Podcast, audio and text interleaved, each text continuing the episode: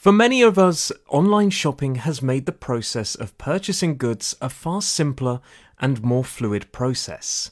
No longer do we have to head to the shops to browse and peruse various objects, wandering round endless aisles before finally settling for the first thing we saw.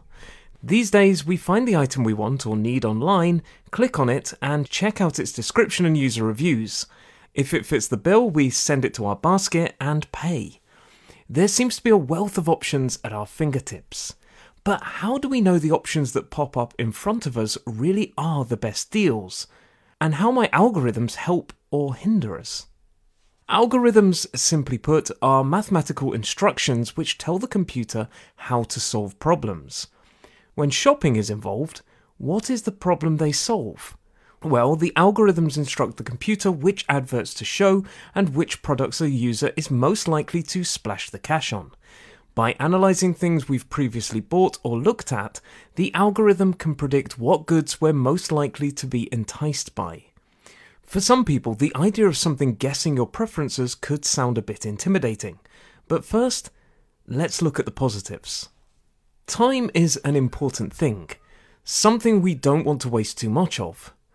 By telling the computer to show us adverts for things we're interested in, it can save us a lot of time sifting through things or services that don't match our criteria.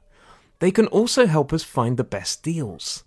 However, there are some people who have concerns about the impact of algorithms on our shopping experience.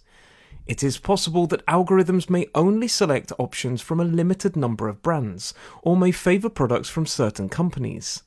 There are also concerns that we aren't always shown the cheapest or best deal, even though that's what we're searching for. Finally, some algorithms generate ads which tell you there are only a limited number of items that you're interested in left. They might just be there to manipulate you. So, the takeaway from this is that algorithms are here to stay, and it's wise to know they exist. Whenever you're shopping, be it online or off, make sure to shop around for the best deals. The first thing you see might not always be the best for you.